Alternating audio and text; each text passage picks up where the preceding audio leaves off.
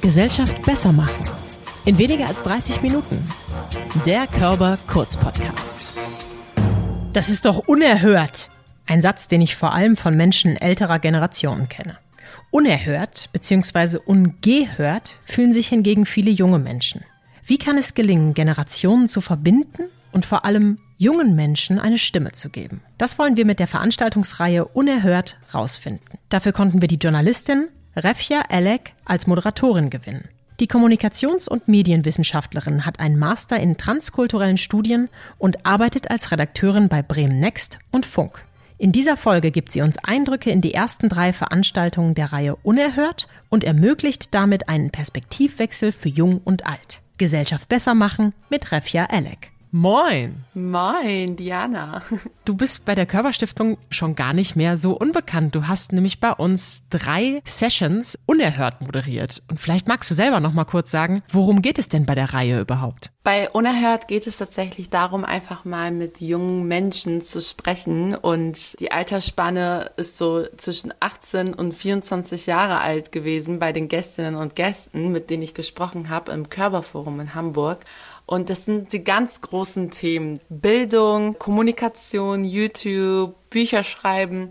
Und auf der anderen Seite war es dann Politik, aber auch Fridays for Future zum Beispiel. Also all die großen Themen, die wir mit der Generation Z, wie sie ja auch mal genannt werden, verbinden und da vielleicht auch etwas naive Fragen zu stellen, damit auch alle anderen Menschen das verstehen, die noch nie mit jemandem gesprochen haben aus der Gen Z vielleicht oder keinen Bezug haben, aber auch große Fragen zu stellen und etwas ins Detail zu gehen und herauszufinden, wie ist so die Gedankenwelt und auch natürlich diesen Menschen oder den jungen Menschen einen Raum zu geben, eine Bühne zu geben, um ihre Gedanken zu äußern, um äh, das zu sagen, was sie schon immer sagen wollten, weil oft werden ja junge Menschen tatsächlich in Podiumsdiskussionen vergessen oder mhm. in Talkshows vergessen und es wird oft über sie gesprochen, aber nicht mit ihnen gesprochen und das wollten wir mit Unerhört ändern. Cool. Diese Begrifflichkeiten Gen Z, Gen Y, ich glaube, ich bin noch in der Generation vor Gen Y, wenn man was mal so sagen darf. Trotzdem fühle ich mich noch jung. Vielleicht kannst du einmal kurz aufklären, welche Altersspanne das betrifft? Also mit der Altersspanne ist es tatsächlich etwas schwierig. Wir hatten das auch bei unserer letzten Veranstaltung, haben wir auch noch mal über Gen Z und Gen mhm. Y und alles gesprochen. Tatsächlich sind es die Jahre, die einen prägen und die einen ausmachen. Gen Z, das sind die jungen Menschen jetzt ab 99 zum Beispiel oder 98, die komplett ihre Kindheit und Jugend mit digitalen Medien verbracht haben. Ich bin Gen Y, also mhm. ich wurde tatsächlich viel von ähm, 9-11 zum Beispiel geprägt oder auch mit der Finanzkrise 2008 ich habe noch mal eine Kindheit gehabt in den 90ern und in den frühen Nullerjahren ohne Social Media und die Gen Z, das sind diejenigen, die das gar nicht mehr kennen, eine Kindheit sozusagen ohne Social Media oder ohne YouTube und Instagram und Facebook und die natürlich von den großen Fragen um Klimawandel, um politische Teilhabe, um Gleichberechtigung und auch soziale Gleichheit, die geprägt sind von diesen großen Fragen. Das fand ich zum Beispiel auch ganz spannend an der Reihe, dass das Körperforum auch plötzlich ganz anders ausgesehen hat. Ne? Also ihr habt zum Beispiel so Emoji-Kissen gehabt, da war so eine Art Fotowand. Plötzlich haben nicht nur andere Leute dort stattgefunden, sondern die ganze Optik hat sich verändert. Und das würde mich auch so ein bisschen zur ersten Session bringen. Also da ging es ja darum, neue Generation, neue Bildung. Ihr habt darüber gesprochen, wie denn eigentlich die unterschiedlichen Menschen im Bildungssystem zusammenkommen können. Ich kenne das aus meiner Zeit auch noch. Ich glaube, jeder Mensch kennt das aus seiner Schulzeit, dass ja die Lehrer einen eigentlich gar nicht so verstanden haben. Vielleicht gab es mal einen coolen, einen Referendar vielleicht oder Referendarin und dann war es aber auch schon beendet. Also ähnliches Problem wie das, was wir in der Körperstiftung haben. Da hat man ja oft viele ältere Generationen und die treffen eben auf die Gen Z und da kommt es zu Problemen. Das ist was, was ihr besprochen habt. Was ist dir da so hängen geblieben? Ja, also mir ist da tatsächlich erstmal die Stärke von Jamila mhm. hängen geblieben. Jamila Tressel war unsere Gästin und sie hat mit 14 ja ihr Buch geschrieben mit äh, Mitschülerinnen darüber, wie man Schule besser gestalten kann und dass man Kindern zuhören soll, also SchülerInnen zuhören soll. Und das ist mir tatsächlich einfach in meinen Gedanken geblieben, weil ich habe nämlich damals auch nicht irgendwie das Gefühl gehabt, dass meine Lehrer und Lehrerinnen so sehr auf mich gehört haben oder klar, wenn man dann mal ähm, Interpretation von Gedichten hatte, dann war die Meinung wichtig. Aber wenn man sich darüber beschwerte, dass zum Beispiel die Tischordnung nicht so passend ist oder sich über andere Dinge beschwert hat, äh, die die Struktur an sich betreffen, dann wurde nicht auf einen gehört. Und das ist äh, tatsächlich eine Sache gewesen, die Jamila auch in dem Gespräch nochmal genannt hat, aber auch in ihrem Buch, dass junge Menschen, Schülerinnen und Schüler eine Meinung haben und sie auch gleichberechtigt betrachtet werden sollen. Also vor allem bei jungen Menschen steht hinter eurer Meinung, geht mit euren Lehrerinnen und Lehrern in den Austausch, bringt es nochmal zu Wort, was ihr euch wünscht, was ihr gerne ändern wollen würdet und lasst euch nicht das Gefühl geben, dass eure Meinung und euer Wissen nicht genügend ist, weil das ist es auf jeden Fall. Und was mir auch nochmal im Sinn geblieben ist, wir hatten viele Lehrerinnen auch da und Referendarinnen mhm. und die fanden das auch total super, dass sie einfach mal so diesen Blickwechsel haben konnten und sehen konnten, okay, das wünschen sich vielleicht auch meine Schülerinnen und Schüler, weil oft werden ja Schülerinnen und Schüler auch SUS genannt.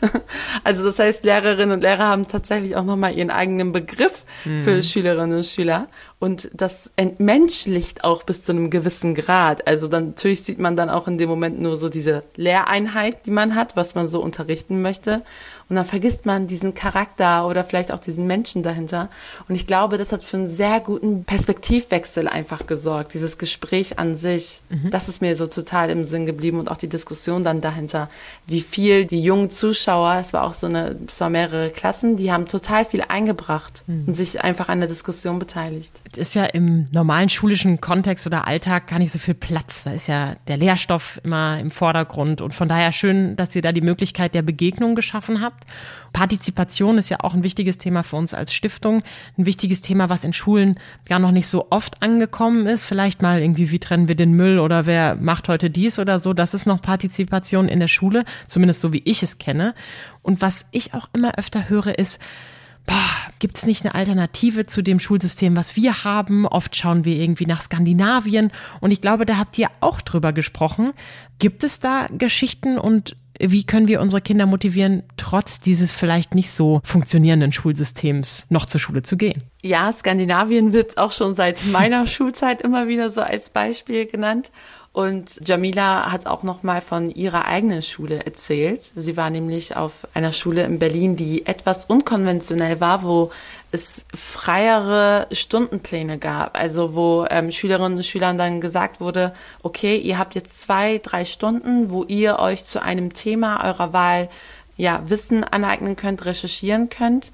Und natürlich war dann am Ende des Jahres immer gesettet, okay, zu dem und dem Thema müsst ihr das und das gelernt haben. Aber diese Freiheit oder dieses Verantwortungsbewusstsein wurde den Schülerinnen und Schülern gegeben weil ihnen gesagt wurde, okay, ihr seid schon alt genug, ihr könnt das machen.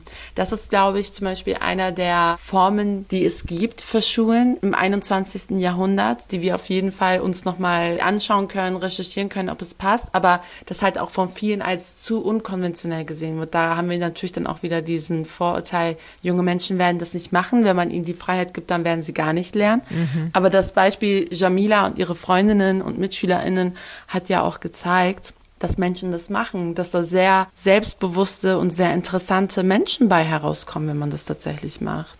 Wir sind in unserem System tatsächlich noch, das wusste ich auch nicht bis zu der Veranstaltung, aber unser Schulsystem in Deutschland ist ja noch sehr, sehr alt und kommt aus einer Zeit noch vor dem Ersten Weltkrieg. Also das ist so, das hat sich bis heute irgendwie nicht verändert und hoffen wir mal, dass es das bald macht. Wollte ich gerade sagen, brauchst du eine Revolution? Ja, ich denke schon. Und okay. ich glaube, einfach eine Revolution im Kopf, dass Lernen etwas anderes ist, als einfach immer nur sich hinsetzen. Da ist eine Person vorne, die hat das alles schon mal durchgespielt und erzählt einem dann, ja, das und das müsst ihr wissen und das und das ist die einzige Möglichkeit, zu dieser Antwort zu kommen, wie im Matheunterricht zum Beispiel. So ist Lernen aber nicht. Und das muss man jungen Menschen auch tatsächlich mit auf den Weg geben. Gerade in einer Informationszeit, wo wir so viel Zugänge zu so viel Wissen haben, muss den Menschen freies Denken und freie Recherche und freies Herangehen an Wissen irgendwie beigebracht werden. Stichwort Fake News, mhm. damit sie nicht jedem glauben, der ihnen mit einem Titel etwas erzählt. Das Thema Fake News gibt's ja auch sehr stark im politischen Bereich. Und auch da wünschen sich viele Menschen, gerade auch viele junge Menschen, eine, ich will da nicht sagen Revolution, aber doch eine Veränderung und ein Umdenken. Viele junge Leute gehen mittlerweile auf die Straße freitags für die Fridays for Future. Und dann habt ihr nämlich in der zweiten Session Jung, politisch, aber anders darüber gesprochen, wie die Politik eigentlich gerade für junge Menschen ist. Zu Gast war Anna Moors und da gab es das Zitat, ja, aber die jungen Menschen, das sind ja gar nicht die Wähler, weil eben die größte Wählergruppe Ü60 sei. Wie stehst du dazu und wie ist es in der Session verlaufen? Diese Session war tatsächlich, also alle Sessions waren sehr, sehr interessant, aber gerade bei dieser Session war das so, dass die Aktualität noch sehr, sehr präsent war. Es war kurz nach den Wahlen. Mhm. Und ich habe auch da nochmal gesagt, dass ich das wichtig finde, dass junge Menschen wählen sollen und wählen dürfen. Denn ich bin auch nicht dafür, dass ältere Menschen nicht mehr wählen sollten. Natürlich, jeder Mensch hat das Recht dazu, aber ich finde den Gedanken Quatsch, dass man mit 16 nicht einschätzen kann, wer gut für das Land ist und wer nicht. Oder wer gut für die Zukunft ist und wer nicht. Und gerade junge Menschen, und ich glaube, davor haben auch viele etablierte Politikerinnen und Politiker dann Angst, wenn sie natürlich den gewohnten Weg gehen können. Und gerade wenn man ein bisschen älter ist, hat man auch, glaube ich, dann nochmal so die Befürchtung, oh, das ist ja auch oft im Job so, ja, jetzt kommen die Jungen und vertreiben mich sozusagen, was ja gar nicht der Fall ist. Aber sie haben ja auch ein Recht an Partizipation. Am Ende des Tages werden sie vielleicht sogar mehr darunter leiden als wir oder vielleicht als diejenigen, das klingt jetzt vielleicht etwas harsch, aber als diejenigen, die schon 60, 70 Jahre auf der Welt waren. Also es sind 16-jährige Mädels und Jungs und die machen sich Gedanken um ihre Zukunft und dann sollte man ihnen auch das Recht geben, mitzugestalten. Und da hat man ja auch tatsächlich gesehen bei der letzten Wahl, dass die Meinung von jungen Menschen dem der Älteren einfach nicht mehr so ähnelt. Also die mhm. haben ganz andere Parteien gewählt als vielleicht Ältere. Ich finde auch, dass das legitim ist. Also ich finde Wahlrecht ab 16 kann man machen. Hm. Als Psychologin kenne ich ja auch diverse Prozesse und wie schwer Veränderung bei Menschen ist. Und du sprichst gerade schon von Parteien. Ich werfe mal dieses Sprichwort in den Raum, was der Bauer nicht kennt, das frisst er nicht. Und Menschen, die schon immer eine bestimmte konservative Partei gewählt haben, die wählen sie vielleicht auch in der Zukunft. Glaubst du, dass das bei jungen Menschen anders ist? Auch später vielleicht, ne? Also die, die jetzt jung sind, werden die auch immer dieselbe Partei wählen? Ich glaube tatsächlich nicht. Mhm. Gerade bei der Generation jetzt habe ich irgendwie das Gefühl, dass sie sich nicht darüber identifizieren, welche Parteien sie wählen, sondern was wichtig für sie ist ich habe mit einigen jungen Menschen auch während meines Jobs, also ich arbeite ja bei einem jungen Radiosender und dann mhm. spreche ich auch oft mit jungen Leuten und viele haben auch gesagt, dass sie eine gewisse Partei gewählt haben, nicht weil sie sich mit der Partei hundertprozentig identifizieren, aber weil sie einfach das Gefühl hatten, dass die PolitikerInnen von der Partei die Argumente besser geliefert haben, die sie wichtig erachten für ihre Zukunft. Und daher haben sie ihre Stimme der Partei gegeben. Also ich glaube, das ist so meine Einschätzung. Natürlich haben PolitikwissenschaftlerInnen vielleicht eine ganz andere Einschätzung. Ich glaube, es ist nicht mehr so, dass man sich, wie gesagt, über eine Partei äh, definiert und dann bis zum Ende aller Tage diese Partei wählt, sondern dass man guckt, wer macht seinen Job richtig und mhm. wer ist für die Zukunft gut gewappnet. Total. Und Anna und du, ihr habt auch über politisches Engagement gesprochen. Da fand ich es nochmal ganz spannend, vielleicht jetzt auch reinzugehen, weil wir haben ja auch hier im Podcast schon mit Raul Krauthausen über Aktivismus gesprochen und konstruktiven Aktivismus. Was habt ihr da für euch rausgefunden? Wie können wir und können junge Menschen sich engagieren und muss das immer die Parteizugehörigkeit sein? Auf gar keinen Fall. Es muss nicht immer die Parteizugehörigkeit sein. Natürlich natürlich ist es nochmal auf einer anderen Ebene hilfreich und mhm. äh, wenn man sich denkt, okay, ich möchte etwas mehr machen, dann kann man natürlich in einer Partei aktiv sein. Aber Anna hat ja auch davon gesprochen mit Fridays for Future zum Beispiel. Fridays mhm. for Future ist ja auch nicht unbedingt einer Partei zugeordnet. Da sind ja ganz viele unterschiedliche junge Mädels und Jungs und diverse Menschen, die sich für ihre Zukunft engagieren möchten. Und genau so kann man das auch machen. Man kann Demonstrationen organisieren, man kann Organisationen nochmal zusammenschließen und auch auf Social Media. Das macht Anna ja auch ganz viel. Mhm. Weil Social Media wird immer entweder als das äh, Allerschlechteste aus der Hölle gesehen oder als ein Segen. Also so ein Mittelding gibt es tatsächlich nicht. Ich plädiere tatsächlich mehr auf das Mittelding, weil Social Media ist in solchen Kontexten ja auch total wichtig und hilfreich, dass man auf Instagram oder TikTok politische ähm, Inhalte teilen kann, diskutieren kann, auch Bildungsarbeit machen kann. Das macht Anna ja zum Beispiel auch. Sie ist Bloggerin mhm. und auf TikTok unterwegs und macht da ganz viele lustige Videos, die aber ein ernsten und wichtigen Kern haben als Message. Und das kann man immer wieder machen. Also, dass man mit Menschen in den Austausch geht, dass man versucht, vielleicht auch Petitionen zu starten, mit Unterschriften sammeln Social Media habe ich gerade schon genannt. Also es gibt sehr, sehr viele Wege mhm. für politische Partizipation. Ja, und wenn selbst die Tagesschau schon auf TikTok ist, ne? Obwohl das kann ja dann auch wieder uncool werden. Auch das erleben wir ja, dass gewisse soziale Netzwerke plötzlich uncool werden, weil die eigene Mutter auch da ist. Damit sind wir perfekt übergeleitet von dir auch bei dem dritten Thema, nämlich wie erzählt Generation Z ihre Geschichten? Und da hattest du Tim Jacken und Paul Bühre zu Gast. Wie erzählt denn die Generation Z ihre Geschichten? Das ist ganz unterschiedlich. Man denkt natürlich erstmal an Social Media, an äh, YouTube, an Instagram, an TikTok, was einen sehr großen Teil ausmacht. Aber mit Paul haben wir da jemanden auf der Bühne gehabt, der das klassische Medium Buch ausgewählt hat. Hm. Und damit zeigt sich ja auch, dass Bücher nicht aussterben. Generation Z kann sich auch einen Stift nehmen oder eben den Laptop und dann einfach tippen und die Seiten füllen mit Gedanken und es ausdrucken und verteilen oder eben als Blogbeitrag im Internet hochladen, Videos machen, schneiden, auf äh, YouTube hochladen oder auch auf Seiten wie zum Beispiel Twitch, mhm. wo dann TJ die ganze Zeit ist, also wirklich drei bis vier Tage in der Woche ist er da und streamt live Videos im Internet, wo er auf die Kommentare eingeht, die seine Community ähm, schreibt oder wo er auf andere aktuelle Dinge eingeht. Also Kommunikation geht auf vielen unterschiedlichen Wegen äh, vonstatten und Bücher sind trotzdem ein großer Teil davon. Vielleicht müssen wir noch mal kurz erklären, TJ ist hier die Kurzform beziehungsweise der Profilname von Tim Jacken auf Twitch. Nicht, dass genau, genau. Es ist kein Technical Jockey oder something, das noch niemand nein, gehört nein, hat. Nein. Ja, gerade auf Twitch, ne, streamen, sich vielleicht auch mal beim Essen, beim Game, bei was auch immer live zu filmen und mit anderen mehr oder weniger online in Interaktion zu treten. Da sind wir natürlich bei diesem wichtigen Thema, wie cool ist das eigentlich? Auch da kommt beim Psychologinnenherz wieder raus, das sagt, hey, manchmal ist doch auch einfach cool. Ich meine, wir sind kurz vor Weihnachten. Heute ist ein wahnsinnig schöner Tag in Hamburg. Die Sonne scheint. Ich möchte nichts lieber als nach draußen gehen. Gleichzeitig habe ich das Gefühl, dass immer mehr junge Menschen eigentlich permanent am Handy hängen. Und auch das habt ihr besprochen, dass man es eben auch toxisch benutzen kann, so erinnere ich den Begriff, oder eben informativ. Wie seid ihr darauf gekommen? Oder was ist die, die Essenz am Ende gewesen? Also wir sind tatsächlich durch Paul darauf gekommen. Mhm. Denn Paul hat zwar Social Media, aber er nutzt es nicht. also es war dann auch nochmal äh, für mich sehr schön zu sehen, dass jemand, der wirklich damit ja auch aufgewachsen ist, sich dagegen entscheidet und sagt, nö, mache ich nicht. Ich poste mhm. nichts auf Instagram und bespreche auch ab und an mal was über WhatsApp. Ich bin zwar da, aber ich muss nicht äh, durchgehend etwas posten.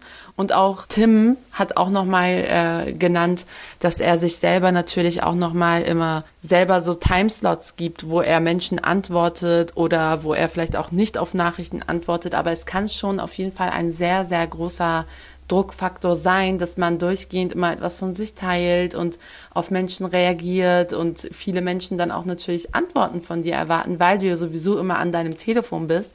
Also das ist ja echt eine Krankheit unserer Zeit gerade. Da gibt es auch mhm. ganz viele Begriffe irgendwie zu. Telefonie, also Telefonierenphobie zum Beispiel und alles, dass auch viele junge Menschen lieber Text schreiben auf WhatsApp oder Snap Mhm. Oder so kleine äh, kurze Snaps schicken, anstatt zu telefonieren, weil telefonieren ist so, warum? Ich möchte jetzt mit der Person nicht irgendwie interagieren in dem Sinne, dass ich jetzt quatsche, sondern mit Textnachrichten hast du da irgendwie so eher die Kontrolle darüber, wie viel schreibe ich jetzt und wann schreibe ich. Und mit dem Telefonat ist es so, dann nimmt sozusagen jemand anderes dir diese Entscheidung ab. Mhm. Also ich weiß, dass viele ältere Personen das vielleicht nicht verstehen, weil klar, mit einem Telefonat ist alles viel schneller geklärt. geklärt. Aber da ist, glaube ich, so diese Angst auch bisschen drin, die ja auch immer so die Millennials oder der Gen Z so zugesprochen wird, von wegen, dass sie immer die Kontrolle über ihren Safe Space und ihr Privatleben irgendwie trotzdem sich noch irgendwie nehmen wollen. Ja, aber auf der anderen Seite postet man den ganzen Tag irgendwas, was man gegessen und getrunken hat. Mhm. So, das ist auf jeden Fall ein Paradoxon der Zeit und darüber haben wir auch viel gesprochen, weil die beiden auch sehr unterschiedlich damit umgehen. Ne? Wenn Telefonieren aus der Mode kommt, ich meine, ich kenne das von mir selber auch, dass Leute dann fragen, okay, kann ich dich FaceTime, also mit Video anrufen? Und dann ist ja doch wieder eine Ebene dazwischen und dann ist es eigentlich ja noch weniger Kontrolle, weil ich dann auch noch darauf achten muss, wie ich gerade aussehe. So, du siehst mich jetzt in der Kamera, die ZuhörerInnen zum Glück gerade nicht, so meine Haare nicht vernünftig gemacht, todesmüde im Gesicht. Das ist natürlich was, was ich heutzutage mit einem Filter vielleicht auch ausbessern könnte. Und da sind wir bei einem Ding, wo ich mich auch oft frage, ah, wie gut ist denn dieses soziale Wirken eigentlich in den sozialen Medien? Weil die Interaktion fehlt und wir haben die Möglichkeit, uns so darzustellen, wie wir uns vielleicht sehen, aber gar nicht aussehen. Was hältst du davon? Also ich finde es auch ganz schwierig. Ich mache mir da oft Gedanken drüber. Wie gesagt, weil ich eben viel mit jungen Menschen arbeite und viele Formate auch für junge Menschen entwickle und an ihnen arbeite.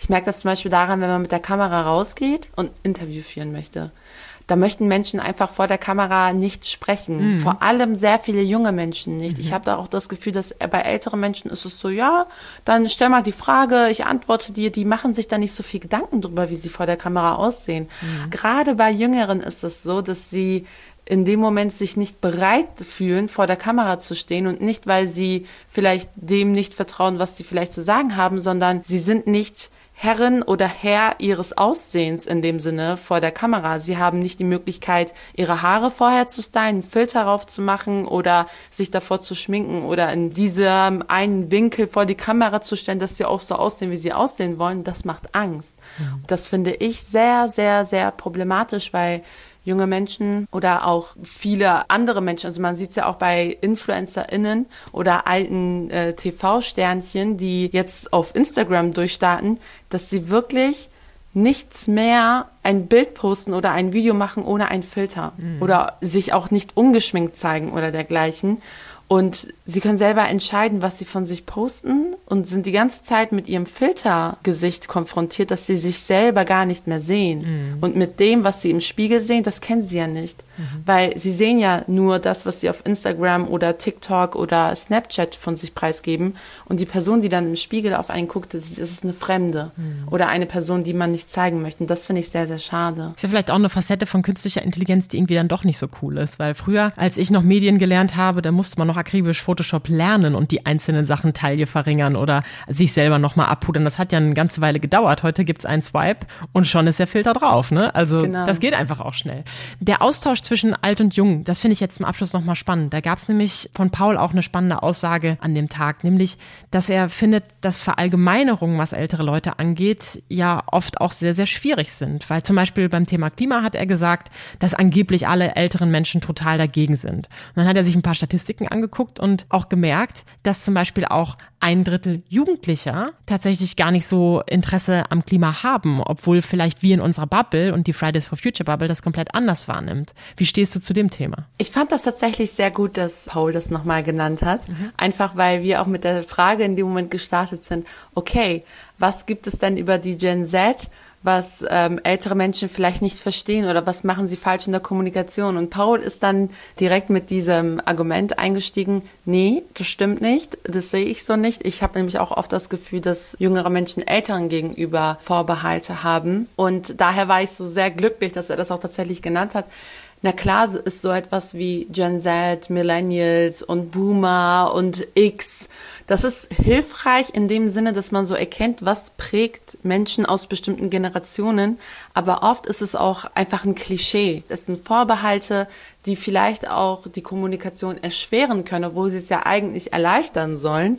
Und daher ist es nochmal gut, sich das tatsächlich anzugucken, gerade auch mit solchen Statistiken, weil es ja auch bei vielen Menschen so ist, dass sie jung sind und sehr konservativ sind, was man ja auch eigentlich von jungen Menschen nicht erwartet. Oder man denkt zum Beispiel auch, die Generation, die durchgehend mit Social Media oder mit dem Internet aufgewachsen ist, die hat ja sicherlich äh, Medienkompetenz und es zeigt sich in so vielen Studien, dass es nicht stimmt. Hm. Also diese Menschen haben keine Medienkompetenz oftmals und daher finde ich das sehr gut, dass man sich natürlich auch mal Studien anguckt, aber auch ins Gespräch kommt, weil durchs Gespräch merkt man dann, dass das nicht der Fall ist. Also diese Klischees im Kopf oder diese Vorbehalte.